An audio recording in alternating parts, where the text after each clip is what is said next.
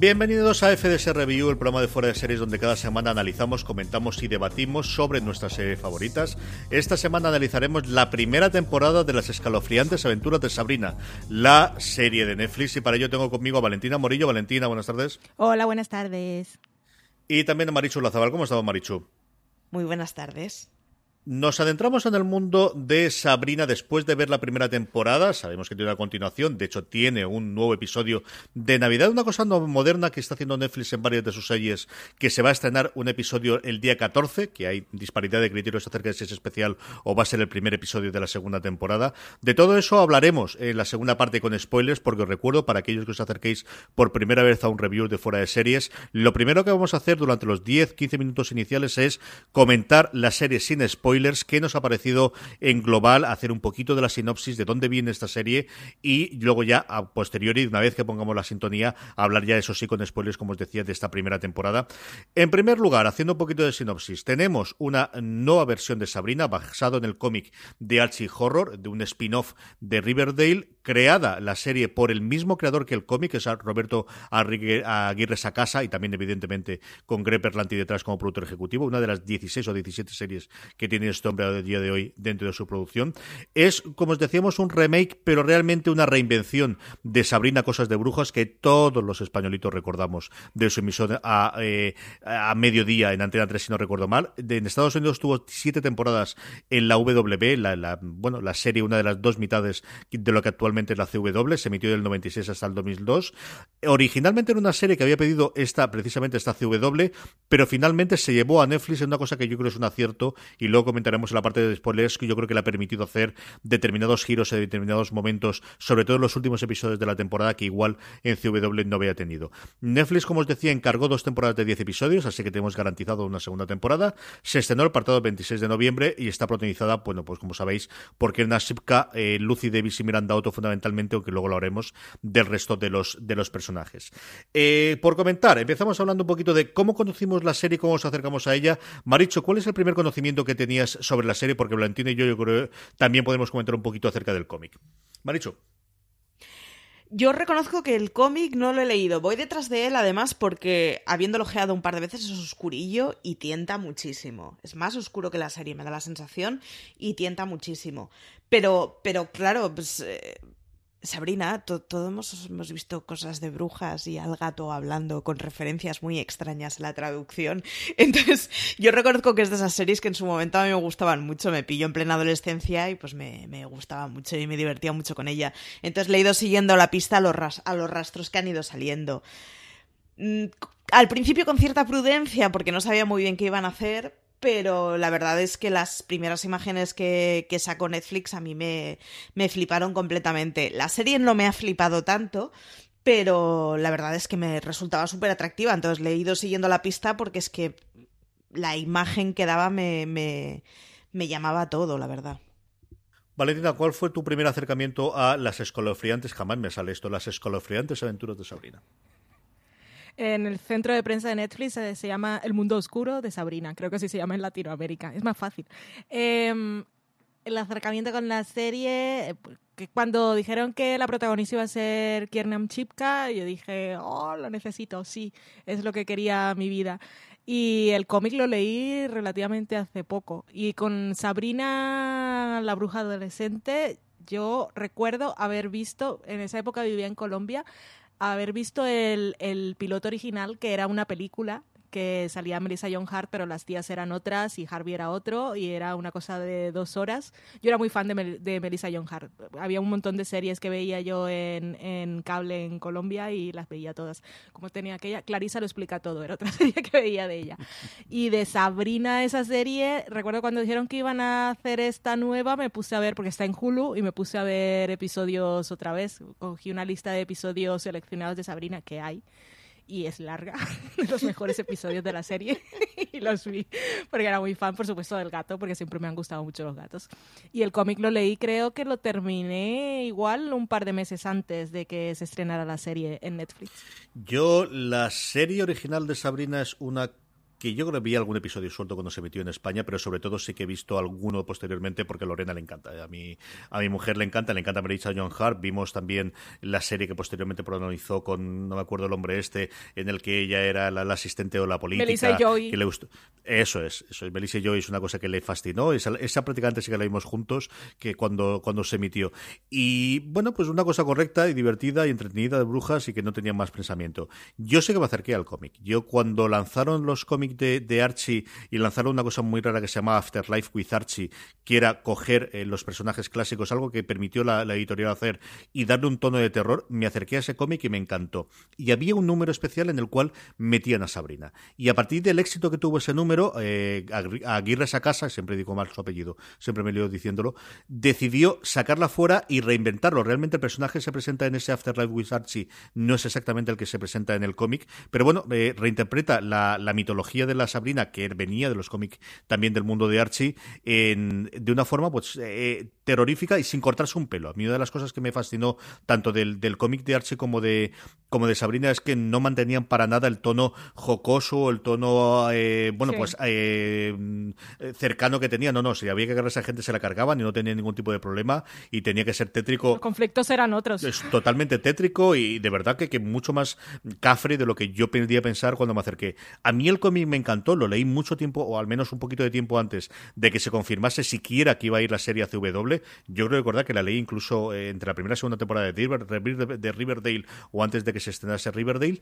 Me gustó muchísimo y para mí fue pues una alegría que la adaptasen porque pensaba que voy a hacer un buen trabajo, que era un cómic, bueno, pues curioso para, para adaptarlo cuando eh, el creador se une más todavía y por último cuando fichan a Kiernan Sipka, que el primer gran papel que tiene después, si yo no estoy equivocado, de hacer después de interpretar a Sally sí. Draper después de, Mad Men, ¿no? A mí es desde luego un acierto. Valentina, ¿qué te ha parecido ahora que ya hemos visto los 10 primeros episodios, a falta de ver que veamos este, que yo creo que alguna cosita haremos desde luego en la web y posiblemente algún razones para ver o algún comentario rápido cuando se estrene el episodio de Navidad? ¿Qué te ha parecido estos 10 primeros episodios de las escolofriantes aventuras de Sabrina? Tengo conflicto, CJ, te cuento, porque estoy todo el tiempo pensando y sé que en el fondo de mí la serie me ha gustado porque quería que me gustase mucho. No es que no me haya gustado del todo, pero quería que me gustase más. Y como a Kiernan Chipka la amo y la sigo en Instagram desde que estaba en Mad Men, es que es como si fuera amiga mía. Entonces me encanta verla en ese papel y me encanta todo lo que plantea la serie. Pero como leí el cómic dos meses antes, eh, me la esperaba mucho más oscura, porque es que el cómic, es que si te lo has leído hace tiempo, igual no te acuerdas de cosas, pero es que sobre todo con Harvey pasan cosas que que no tienen nada que ver con lo que ocurre en la serie. O sea, la oscuridad del cómic sí es entrega total a la, a la, iglesia de la noche. O sea, es una perdición. Y eso me faltó un poco. Los primeros episodios, eh, en realidad, la, la, el, la valoración general que tengo de la temporada mejoró muchísimo con los últimos cuatro episodios. Los primeros iba un poco lento. El episodio de los sueños a mí es, un, es el quinto episodio, creo, o el sexto. Eh, solo decimos eso, no hay, no hay spoilers, un episodio en el que los personajes sueñan, ya sabemos que es un tropo clásico de las cosas de, de fantasía y, y, no. Y ese episodio es que me pareció terrible porque mmm, visualmente es cutrillo y tampoco aporta nada. Entonces me cortó mucho el, el, el arco de la temporada. Pero después de eso, hacia el final, los cuatro últimos episodios eh, subieron muchísimos puntos. Entonces, la serie me gusta, pero no me gusta tanto como, como pensé que me iba a gustarme con todos los elementos que tenía. Y como curiosidad os quiero contar que esto lo puse en Slack, como me había leído el cómic hace poco, está ambientado en los 60 y como las series del señor Roberto, como Riverdale y esto, tiene esa cosa que están ahí como en, un, en una burbuja temporal propia, eh, que tienen ambientación que es de décadas atrás, pero las referencias a la cultura popular son las que nos ubican en el presente.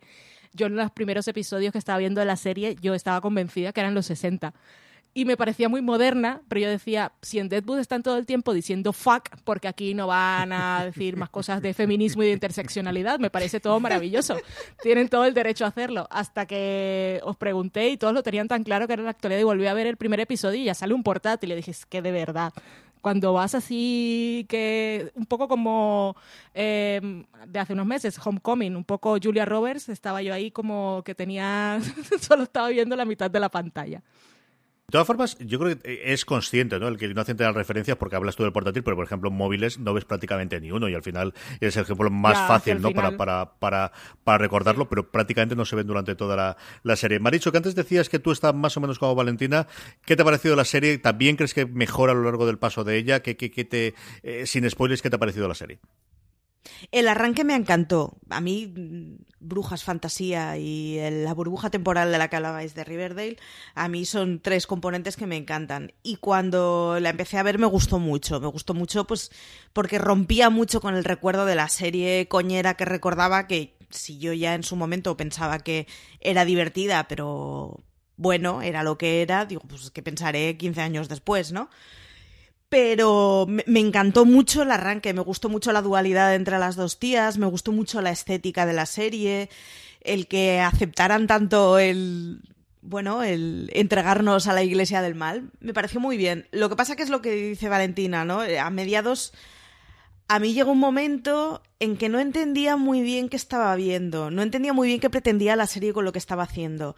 Eso, los capítulos del sueño y los de alrededores o sea, mediados de la temporada, para mí da un bajón, da un bajón sobre todo de entender hacia dónde va eso. Es una serie de la clásica de 22 episodios en donde tienes 40, o sea, en donde tienes cuatro irrelevantes seguidos y no pasa nada porque porque bueno, no pretende más cosas o es una serie que quiere ir a algún lado. Lo que pasa es que en el momento en que sabe a dónde quiere ir y que llegas al último tercio, una cosa así, de la temporada, claro, me, atrapó del todo. Entonces, me dejó muy buen gusto y muy buen arranque, pero es una serie que si hubiera sido a capítulo por temporada, a capítulo por semana, yo la hubiera dejado de lado, lo reconozco. Lo que pasa es que luego está muy bien enganchada en el final. Yo es una serie que me ha pillado un momento, es decir, yo he visto durante, cuando la vi, fueron dos semanas en las que vi Homecoming entera, eh, La maldición de la causa de la casa Hill de Hill House entera, Arde Madrid y esta tres de mis series favoritas del año, más Sabrina, que es una serie que tenía muchísimas ganas de ver, pero claro, por las comparaciones las cosas complicadas. Yo creo que tiene, eh, además, muchos altibajos, como comentabais vosotras dos, ¿no? Tiene dos primeros episodios de apertura, porque realmente no tiene un piloto, un primer episodio, tiene dos episodios hmm. haciendo esa función. Luego dos con todo el tema de el juicio, de la entrada de la academia, de un poquito de situarte dónde va, va a estar ella. Y a partir de ahí hay una serie de episodios independientes, muy en el tono de lo que comentabais, de los típicos de este era el episodio 14 o el episodio 16 en temporadas de 22 episodios, ¿no? Y no, no nombro Buffy, que al final es lo que normalmente se te viene a la cabeza, pero es el típico de Star Trek, de aquí vamos a tener que tener un episodio concreto y en este caso tenemos un demonio y a ver cómo, cómo funcionamos. Y yo creo que el quinto, desde luego, es el más flojito y el que tiene el tono más jocoso, más de este tipo de serie clásica o de hace 10 o 12 años, mm, pero yo creo que tampoco le queda como homenaje, yo creo que tampoco funciona. Y a partir de ahí tiene, hasta llegar a los dos últimos, tres o cuatro episodios en los cuales es un episodio más o menos normalito, pero yo lo que sí que he visto es el final es mucho más cafre, mucho más tétrico y mucho más oscuro de lo que cabría esperar de en otra serie o en otra serie diferente, ¿no? Que es otra de las... O, en esa misma serie que estábamos viendo. De las que... Es que... de, cambio de tono y de tomar esa decisión de... Y ahora todo sale mal a partir de aquí. Es una cosa que me ha llamado bastante, bastante la atención, pero que podemos comentar ahora ya, pasando a la, a la parte con spoilers. Si no habéis visto eh, las eh, escalofriantes aventuras de Sabrina, dejarlos aquí. Nada, tardamos 10 segundos y volvemos después de oír la sintonía de la serie.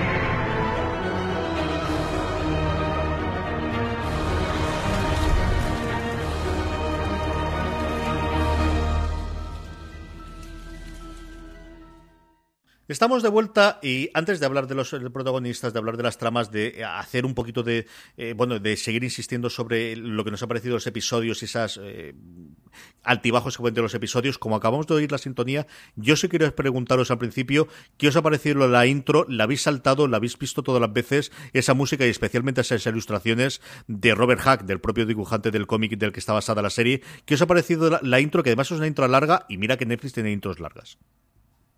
No, no me la he saltado ni una sola vez. Te, iba a decir, yo tampoco. No, no solo no me la he saltado, sino es lo que ha hecho que tenga ganas de coger el cómic. O sea, me parece que, que, cumple con todas sus funciones. O sea, es entretenida, es bonita y además te tienta para consumir productos derivados o productos previos de la serie, ¿no? O sea, me parece fantástica. Y, y ya te digo, yo tengo ganas de leer el cómic gracias a la presentación, de hecho a mí es de las que más me gusta de Netflix. Netflix no suele tener introducciones que a mí me gustan especialmente. Yo creo que me dijese ahora tus preferidas, pues no sabría decirte. Y yo creo que esta de las más apañadas, Valentina. Sí, esta no me la saltó nunca. Recordando una reciente, La maldición de Hill House, me la saltaba siempre. La vi la primera vez y después, porque me recordaba un poco la música, me recordaba, y mucha gente lo dice, a mm, Westworld, pero a mí me recordaba también a Daredevil un montón. La musiquita y el rollo estatua un poco así me la recordaba. Y esa me la saltaba siempre. Yo no suelo saltarme mucho las cabeceras, pero algunas me las salto un episodio sí, el otro no, y en este caso las vi completas. Es que está, está muy chula. Vamos para allá con el análisis de, la temporada. Comentabais ahora que tenemos más libertad con spoilers de, lo que os había cantado. Eh, luego hablamos del final y de la transformación. Al final, lo que tenemos es una temporada en la que nos va a contar. A mí, uno de los grandes aciertos de la serie es que nos cuenten Sabrina ya siendo bruja y teniendo que hacer esa decisión. Y lo que nos va a contar fundamentalmente la primera temporada es esa decisión que ella tiene que dar por las circunstancias o porque tiene algo que le lleva de convertirse de medio bruja a bruja absoluta con ese cambio de peinado y todo en el, en el final de la temporada y ese viaje que hace Sabrina durante todos eh, estos 10 episodios, Valentina. Sí, es lo que nos plantean en la premisa, es si ella, ella tiene que tomar esa decisión. Cuando le llega el momento, ella dice, mm, esto en realidad no es una decisión libre, me están obligando, pero estoy sacrificando mi libertad para tener poder. Y cuando llega ese momento final en que en realidad pues lo que quería Madame Satan, que es el mejor nombre del mundo mundial, podría ser mi nick si no tuviera ya uno. Eh, en realidad eh, consiguen eh, todos esos poderes superiores consiguen lo que querían y es que ella firmara el libro de la Iglesia de la Noche, pero en esta ocasión ella lo hace sabiendo lo que está haciendo y en realidad tomando una decisión consciente porque lo necesita, necesita ese poder para salvar a la gente que quiere. Así que me parece pues, un viaje completo y, y pues bastante apropiado para lo que planteaba la serie desde un principio me parece muy chulo y además me, parece muy, muy chulo metiéndolo en una serie que es aparentemente, y aparentemente, juvenil, el que el tema central sea tratar el libro albedrío. Me parece que es de esas cosas muy chulas y me, me parece que tiene un, un lenguaje y una forma de explicarnos las cosas que hace que sea muy adaptable a un público que no sea juvenil, pero sin embargo conecta perfectamente con, con con lenguajes de chavalería y con contenidos que se están llevando tanto en series como en, como en literatura juvenil. Y me gusta mucho que al final eh, todo el dilema de la primera temporada y todo lo que nos explica la primera temporada es que hacerse adulto es, aprender a tomar decisiones y es aprender a que las decisiones vienen con condiciones y tienes que apechugar con ellas o no, pero que, bueno, es, es, es tu decisión apechugar con ellas o no. La verdad es que a mí me gusta mucho que se decida para, para una serie que es que es tan llamativa y que es tan bonita y que podría ser tan vacía, escoger un tema que tenga enjundia y que además que lo desarrollen durante muchos episodios me parece un completo acierto. Empecemos con Sabrina, que no en, vano está su nombre en el título de la serie. ¿Qué nos ha parecido Kernan Shipka? ¿Qué nos ha parecido esta Sabrina eh, moderna que nos plantea la serie, Valentina? ¿Qué, qué valoración hacemos? Yo no puedo ser objetiva con Kiernan, de verdad. He leído críticas por ahí que la gente no. Hay, hay sector de la crítica en Estados Unidos que no le termina de convencer. Ella en el papel de Sabrina, o ella como esa Sabrina, o esa Sabrina con su cara. Pero a mí la verdad es que, pues claro, la, he visto crecer en Mad Men y no se me ocurre ninguna otra actriz ahora mismo para encarnar esa que lo he dicho yo, pero es que, es, y lo, lo, ha dicho mucha gente, es la visión más fácil. Una Buffy para la generación que llega ahora. Eh, y también abraza todo ese feminismo y es un, son actitudes que ya le veía también en Mad Men. Para mí es una evolución del personaje. Y a mí la verdad es que me ha gustado mucho. Es que ella me llena los momentos de cuando se tiene que poner que se le rompe el corazón, pero también tiene esa fuerza, siempre la ha tenido desde que era pequeña en Mad Men que, le da igual el actor que tenga delante, ella tiene esa presencia y esa cosa de, yo, tengo, yo tengo el poder y, lo puedo coger cuando lo necesite. A mí me, parece un acierto y además me parece que han encontrado un personaje que está muy bien porque consigue tener esa ambivalencia de cuando tienes una edad que no sabes si eres aún muy niño o ya muy adulto, ¿no? Y han conseguido encontrar a una tipa que, que te suelte pues eso, peroratas de discursos transgénero y de discursos feministas y, y, no quede como una marisabidilla, sino que le venga bien al papel sin que parezca tampoco que han cogido a un personaje de 40 haciéndolo pasar por alguien de instituto, ¿no? Me parece que, que el, el, papel de Sabrina es, es, está muy bien, está muy bien ella y luego además está muy bien dibujado, o sea, han, han encontrado una serie de iconos para reflejar al personaje que me parece que son perfectamente exportables y perfectamente reproducibles. La verdad es que me gusta muchísimo el papel de ella. Yo creo que te la crees en todos los momentos. En los momentos en los que menos de los creo, yo creo que es más un problema del guion que, que de interpretar. La facilidad que tiene mm. para llorar, la facilidad que tiene para de repente. Sí, sí, es que si yo hago arder a las brujas, las hago arder porque mira la mala leche que tengo, que es una cosa que le veíamos ya en Mad Men. Eh, yo creo que es un acierto de casting y al final es una de las cosas que nos hizo acercarnos muchísimo desde el principio y, y, y junta toda la parte, ¿no? El, incluso esa parte picaresca de, de, alguien que empieza a ser mujer y de, de esa adolescente sí. con toda la parte sexual, que es una parte complicada, ¿no? De, de estar justo en ese momento de la edad, de cómo vas a narrar esto en televisión y cómo vas a dejar de hacerlo, que es, eh, es una parte compleja y yo creo que yo la salva muy, muy bien. Hablando de acierto de casting, para mí uno de los grandísimos que hay, luego comentaremos el resto de los personajes, son las dos tías, que es al final junto con Salem, pobre Salem que no habla, y luego hablaremos sobre, sobre ello también, pero la, lo que nosotros recordamos desde luego, o lo que la gente que recuerde la, serie clásica de Sabrina recordaba eran sus tías Hilda y Zelda, y qué pedazo de actrices han buscado, y qué bien se compenetra, y qué bien... Eh, el arco de ellas dos, a mí me ha gustado muchísimo, muchísimo, igual que el de Sabrina, el arco que tienen las dos tías, por un lado de la independencia y por otro de, de, de ver que es, bueno, diría humana, ¿no? Aquí habría que decir bruja, en el caso de, de, de Zelda, me ha gustado mucho el arco de ellas dos, eh, Valentina, a lo largo de toda la serie. Sí, están muy, están muy bien elegidas las dos actrices porque mantienen el espíritu que conocíamos de la serie aquella, que al final son, bueno, tiene ha crecido en una familia matriarcal y tiene dos mujeres que son muy diferentes. Pero eh, de las dos, el, el, personaje que ha tenido la mejor evolución ha sido Zelda, desde luego, que, que, que ha estado genial. Y es gran parte de, de, de, lo que ha hecho bien la serie hacia ese final, es darle un papel a todos los personajes en los últimos episodios, porque toda esa parte del medio, pues eh, Sabrina y su vida en, en la escuela de Hogwarts, de, Harry Potter por un lado y, su vida por aquí en el instituto, y eran como dos cosas separadas y al final consiguen que todos los personajes, incluso las amigas, tengan también una función que cumplir y, que las tías también aprendan algo de ellas y algo de Sabrina. O sea, es bonito que se inspiren las unas a las otras están fantásticas y además es, me parece que es, es, una cosa que es muy difícil, es muy verosímil el papel de las dos hermanas, de la relación entre ellas. O sea, es perfectamente creíble que sean dos hermanas que se han criado juntos. Hay un, hay, hay un aire de mala baba en muchas de las cosas que se intercambian que lo hace que sea muy creíble, la verdad. Y está muy, o sea, el, la crisis de Zelda y la, más que la crisis, el, el, el, bueno, el cómo encara el. Hostia, dos solteronas han criado a una chavala desde pequeña y al final estás hablando de una discusión que, que, que es es completamente independiente al que sea una bruja o no, ¿no? El, el, lo hemos hecho lo mejor que lo hemos podido, el cómo se va rompiendo ese personaje a medida que avanza la temporada y se le va dando más sí, humanidad, brujilidad, no sé, pero se le van dando muchos más tonos y muchos más más caras al prisma, la verdad es que me ha parecido un acierto. Creo que el papel de Hilda es igual más simplón, más superficial, más...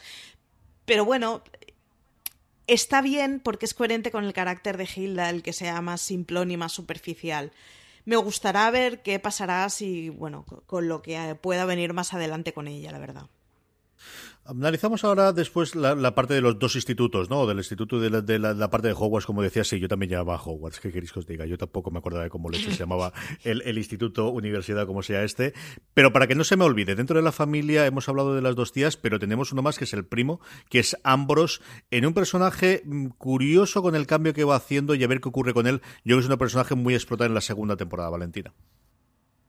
Sí, al final eh, echamos mucho de menos a Salem, pero al final el, el, personaje que ocupa el lugar del Salem que conocíamos es Ambrose, porque no conocemos, eh, sabemos, el gato nuevo que aparece pues es familiar y no habla y tal, pero toda la función que tenía Sabrina, que tenía el gato en la serie que conocíamos, eh, la tiene aquí el primo Ambrose, que aparte también tiene un background que es similar al del gato aquel, porque también había hecho, había intentado dominar el mundo y había intentado algo en el Vaticano y por eso, por eso lo habían condenado a ese encierro.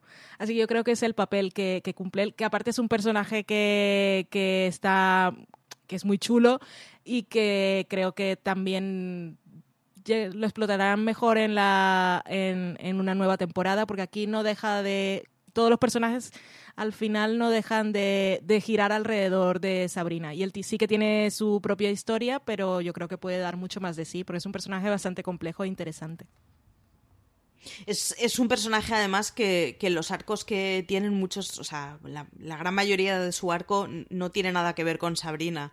Y se agradece mucho el que al final no sea una serie que pivota únicamente sobre el papel de ella, que el papel de ella mola mucho, pero bueno, tampoco solo brigo del mundo, ¿no? Entonces, es al final eso, de cara a segundas temporadas. Mmm, puede ser muy chulo y puede ser muy chulo como veamos el que al final es la única relación masculina que tiene alrededor ella, porque porque, porque el novio es un marmolillo, entonces yo no, lo estoy considerando, reconozco.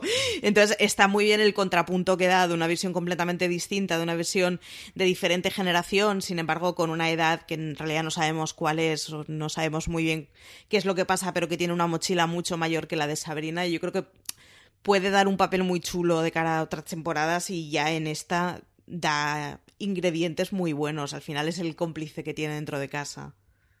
Marichu decía que el novio es un marmolillo. Hablemos del novio, hablemos de sus amigas, hablemos de, de Harvey Kinkel y hablemos de, de, Ross y de Susie. ¿Qué te ha parecido esa parte del instituto, esa relación que al principio de la serie es prácticamente el mundo en el que ella se mueve y del que al final de la primera temporada lo que vemos es quizás es que se va a alejar y que va a dejar atrás, especialmente en el caso de, de Harvey Valentina?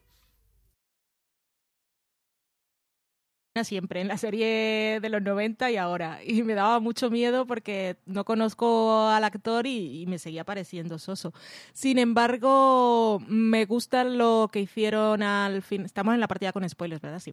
Lo que hicieron al final con, con él, porque eh, aún, aún siendo un poco sosillo, porque Harvey ya entraría como sinónimo de soso en el diccionario de la cultura popular, eh, le dan a él el papel de matar a, su hermano zombie y eso me pareció bastante acertado emocionalmente en el personaje, que es muy diferente al viaje que tiene en el cómic que se acaba muy pronto y es mucho más oscuro.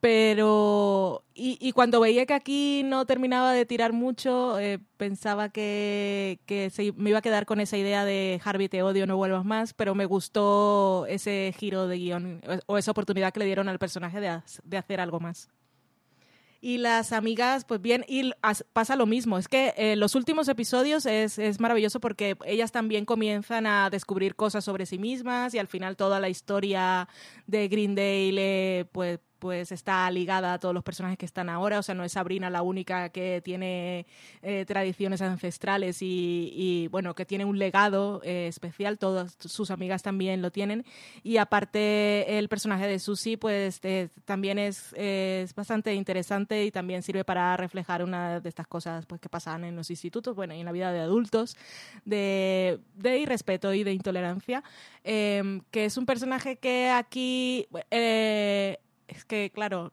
no tenemos nosotros el pronombre. En inglés dicen they, porque la actriz-actor eh, se llama Lachlan Watson y se identifica género no binario. En la serie utiliza el pronombre she, pero yo debería referirme como actora they, pero bueno, da igual. Que, que me gusta que la serie se haya decidido a de lo que decía Marichu, que siendo una serie adolescente y para entretenernos y tal, pues tiene todo un discurso que es muy interesante para nosotros, pero sobre todo para el público que va dirigido, porque la televisión, al final, la cultura popular siempre genera, siempre nos da, em, normaliza cosas y está muy bien que hable de ciertos temas. Yo además creo que es una que es una cosa que, visto desde nuestra generación, nos sorprende gratamente que se trate, pero viendo el tipo de productos culturales que se consumen para chavales, creo que es una cosa que es que si no, simplemente no hubiera calado. O sea, hubiera sido una serie que se hubiera quedado entre infantilizada y para carcas y no, no hubiera conseguido encontrar un nicho propio. Yo, en ese sentido, las amigas, me, la cuadrilla que tiene alrededor del instituto me parece que es un acierto completo y espero que sigamos viendo mucho más de ello. Creo que ya no solo el Instituto Mortal, sino todo Greendale tiene un juego que que en todas las sagas de crónicas vampíricas, etcétera, han sabido encontrar muy bien dentro del verdulerismo que tiene la serie, han sabido encontrar muy bien el entorno, el, el explotar la población y el explotar el entorno. Y espero encontrar algo por el estilo en la segunda temporada, porque el camino que nos abre el final de la primera con, con las relaciones con Greendale, con, con la cuadrilla, de dónde viene cada una de las familias, etcétera, yo creo que abre meloncitos que pueden ser más interesantes que una serie que sea meramente una serie fantástica de brujas. Entonces, creo que su decisión ha sido de, bueno, alinearse con el, con el libro maligno, pero, pero espero ver mucho más de Greendale en la, en la segunda temporada. Sí, sobre todo porque ahora todo su entorno más cercano conoce su gran secreto. Entonces entendemos que se ha entregado a ciertas cosas, pero también sabemos que Sabrina no está dispuesta a entregarse por completo. Y, ya que tiene secretos pues, y tiene no, pero... y ya que, que no, termino la idea y ya te dejo, que ya que va a tener a unos aliados de verdad es lo que hace falta para que sea el espíritu Buffy completo, que tenga el Buffy Gang, que tenga realmente un grupo de aliados con los que trabajar de un lado y del otro, porque también está bien porque del otro lado ya no hay las típicas rencillas y enemistades y rivalidades, sino que ya están todos como que pueden trabajar juntos. Sí, me, has leído la mente. Iba a decir que es precisamente lo que hace que, que, que pueda hacerse un grupillo tipo Buffy. O sea que, nada, segundo lo dicho. vale. Yo, si llega a ser el episodio quinto sexto, digo, bueno, pues están teniendo su recorrido, ha sido la entrada y ya está. Y creo que es un grandísimo acierto lo que han hecho con los tres personajes, de darle ese punto más del problema siempre eterno que tienes, que es ¿por qué no van a contar que ella es bruja? Bueno, porque todas tienen su secreto. Y todas tienen todo aquel, y Susie tiene a su tatara tatarabuela, pero Roth tiene las visiones igual que su abuela, y Harvey al final es que se ha cargado a su hermano. O sea, es que se ha cargado a su hermano. Sí, era un zombie. Bueno, pues también mejor me lo pones todavía, ¿no? Se ha cargado a su hermano. Yo creo que es una gran resolución que hacen con los tres personajes.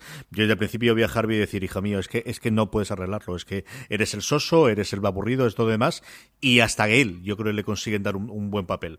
Saltando al otro lado y saltando a, este Hogwarts, saltando a ese universidad y, bueno, o instituto eh, mágico y maligno, tenemos a las tres hermanas, tenemos a, a Purden sobre todo, yo estoy obsesionado con el pelo de esta mujer, lo siento, o sea, yo una de las cosas que me volvía loco era el pelo de Prudence cada vez que la veía de qué cosa, que me, vuelve loco, no, no puedo evitarlo. Y luego tenemos a Faustus, que es de, las, de los personajes más ambivalentes de, por un lado me gusta mucho, por otro lado no me gusta absolutamente nada, eh, no sé qué hacer. ¿Qué os ha parecido toda la parte de, el, en general, el, el grupo de, de brujas y brujos de Warlocks y en concreto el grupo de gente con la que se mueve alrededor Sabrina, Valentina? Pues eh, hablando de Faustus, que, que era el que mencionabas, que es el, el, papa de la iglesia maligna, la verdad es que en esta temporada ha sido un villano plano y ramplón. Es muy malo, muy malo y al final es un... Em, defensor del patriarcado que tienen ese final ahí levantando al hijo varón rodeado por todos los varones de la iglesia de la noche, que yo le llamo la iglesia de los señoros oscuros. Así que a ver si le dan un, un poco más un poco más de matices, porque creo que por eso nos queda un poco así. Es simplemente el, el malo, es malo por malo que ya está bien porque es de la Iglesia de la Noche, pero un poquito más de jugo lo pueden sacar. Lo de las hermanas, Prudence es que, es que las otras casi no hablaban, así que poco sabemos de ellas. Y las, las, bueno, las último, los últimos avances en la relación con Sabrina, pues eh, me gusta. Y luego tenemos al, al Harvey del Instituto Oscuro, que no me acuerdo cómo se llama, que también es un, eso, Nicolás, que es un personaje que, que, creo que también puede, pues se le puede sacar jugo. No es un, hablando de figuras masculinas en la vida de Sabrina, este precisamente no es negativo, porque él siempre como que la respeta y la admiraba como bruja, así que yo creo que puede ser un aliado interesante. En general, no sé si es intencionado, intuyo que sí. Eh, los personajes masculinos más tradicionales que hay en la serie a mí me, parece que son muy planos todos, incluyendo a Nicolás. Lo siento, pero yo, yo le veo un, un, insulsillo. Hombre, tiene un poco más que de glamour que el resto de tipos masculinos y tradicionales y muy muy hetero machos que, le, que hay alrededor, porque es que los señoros de la iglesia son de ridiculez pero en general me parece que es lo, menos atrayente de la serie o lo menos, lo menos complejo de la serie. Eh, sí me parece que las tres arpías, que no lo son tanto, son fantásticas.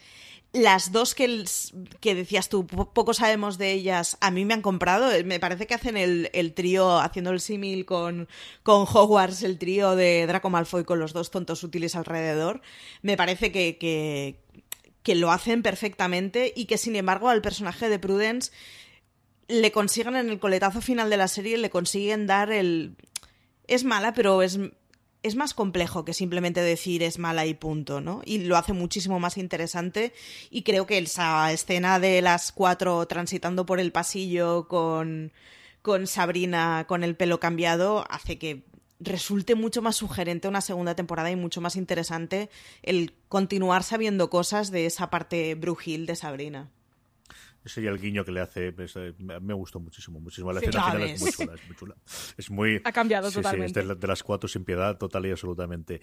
Hablemos de Madame Satan, que es para mí uno de los grandes aciertos que tiene la serie y de los más distintos, si yo no recuerdo mal, tú has leído el cómic más recientemente que yo, con respecto a lo que nos planteaba con el mismo personaje en el cómic, Valentina.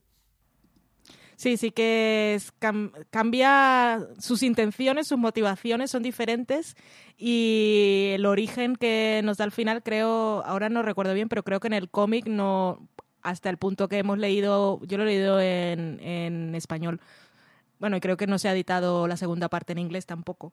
Es diferente, pero me gusta mucho el personaje. Aparte, la actriz salía en Doctor Who, o que ya la conocía, es bastante histriónica, pero a mí me gusta mucho.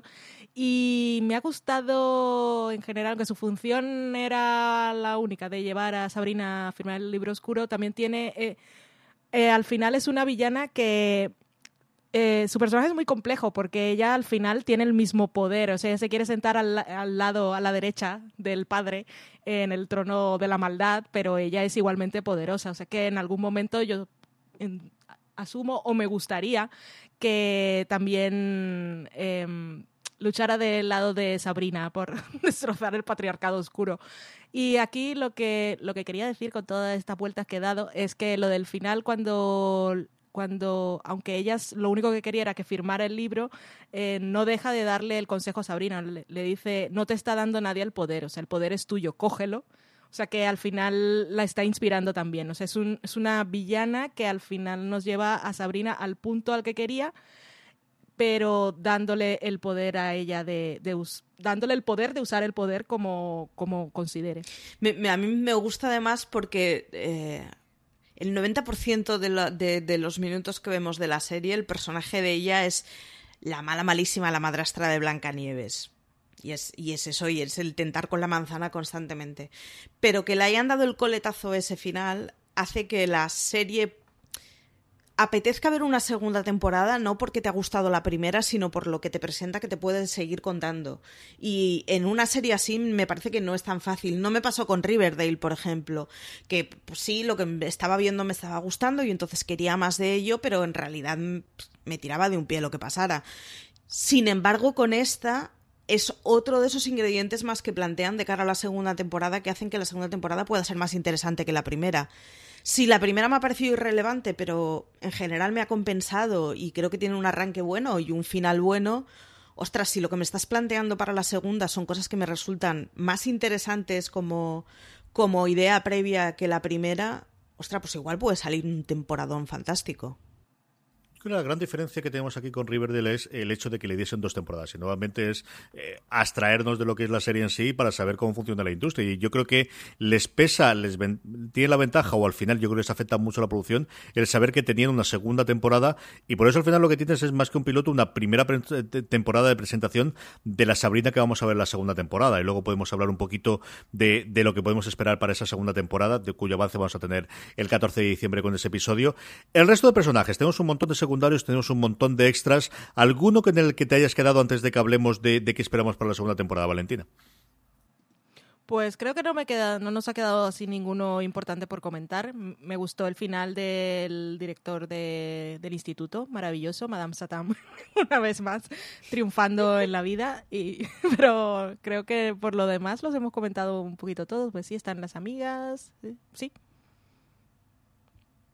Sí, yo, yo eh, remarcaría el, las amigas como ente único. Me parece que toda todo el, lo que envuelve el, el, club de magia me parece muy bonito, me parece muy chulo y además me parece que es un ingrediente muy chulo para atraer a generaciones adolescentes a ver la serie, que es lo que hace el componente Hogwarts que decías tú, CJ.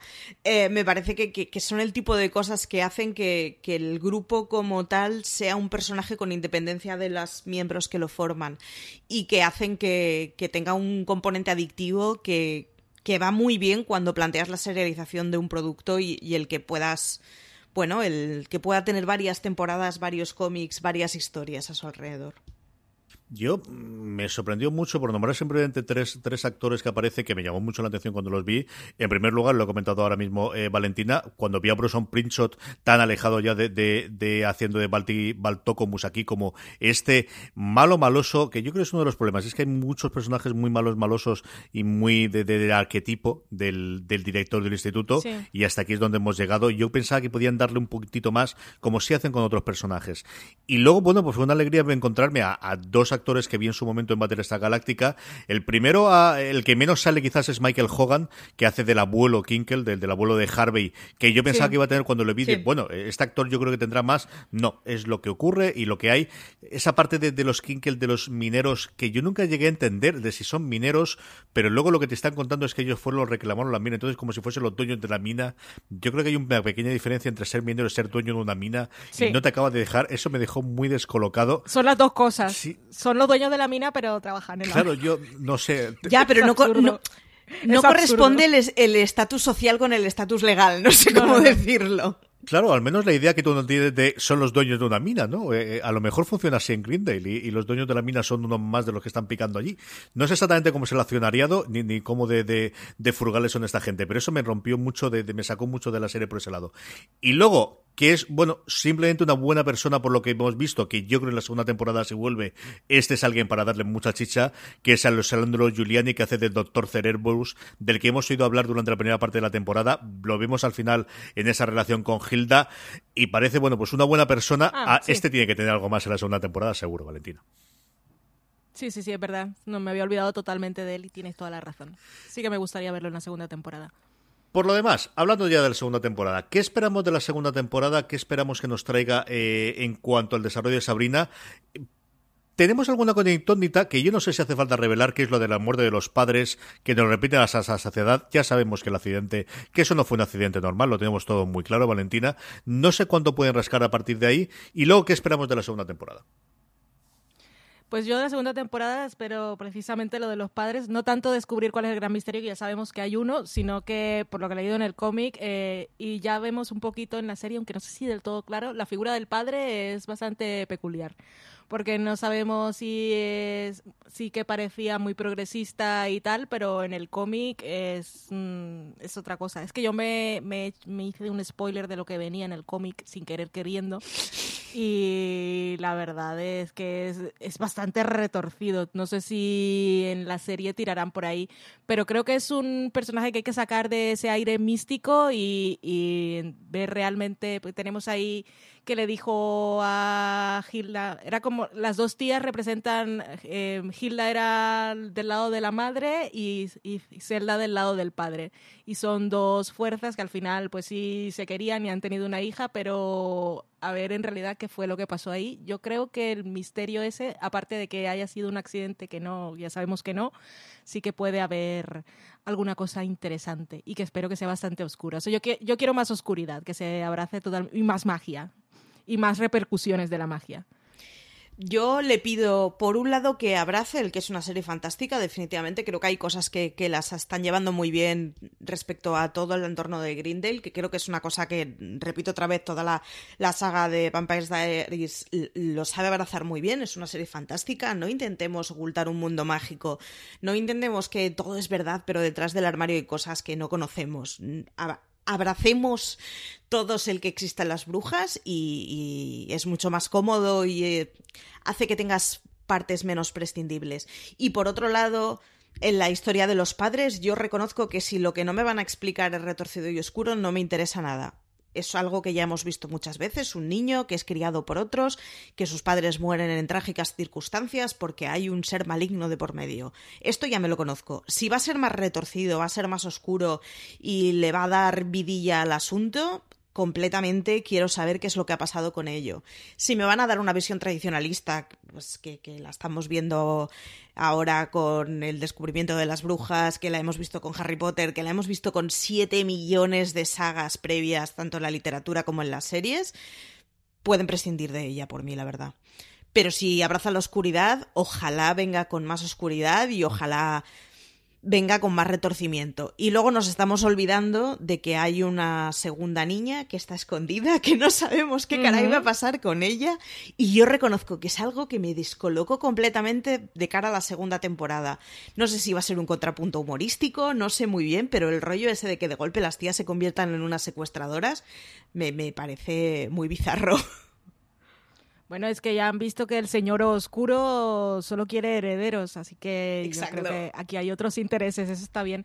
Y otra cosa que me he colado, que ya sé que había pasado mi turno, pero otra cosa que espero en la segunda temporada es un crossover con Riverdale, porque ya nos dejaron caer que Riverdale está al lado.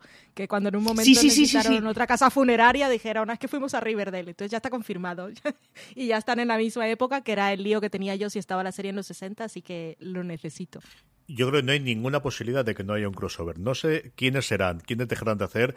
El propio Roberto Aguirre Sacasa lo ha dejado caer varias veces, el poder hacerlo, incluso hacer una película eh, utilizando precisamente la premisa inicial en la que sale Sabrina en Afterlife with Archie, que es el grupo de Archie se va a ver una casa encantada a ver qué ocurre ahí, resulta que es la casa de Sabrina. Eso yo creo que, ocurrirá sí o sí.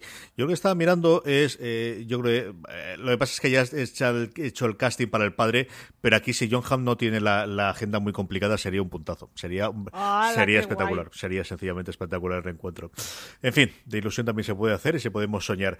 Y coincido con Maricho que lo comentaba, la parte de la cría no me lo esperaba en absoluto. Eh, me tragué totalmente que solamente había uno de los de las dos mellizos o gemelos que había sobrevivido.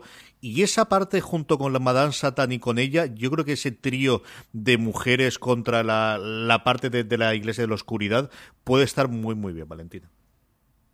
Sí, sí, sí, yo, yo creo que ahí hay material y me parece que la serie tiene intenciones de tirar por allí. Espero que no, no me engañen porque es lo que quiero ver. Es, es muy loco, ¿eh? O sea, el, pensar el que dos personas que nos las pintan como dos solteronas, que no dos solteras, que de golpe secuestren a una cría cuando ya, joder, son talluditas las dos, es como muy loco, pero puede dar un punto muy bueno porque durante toda la primera temporada además hemos visto a Zelda adorando al, al tipo. Entonces la transformación esa de golpe en la que se da cuenta de, joder, no solo todo lo que reluce, ostras, es que puede dar un temporada, un segundo muy bueno.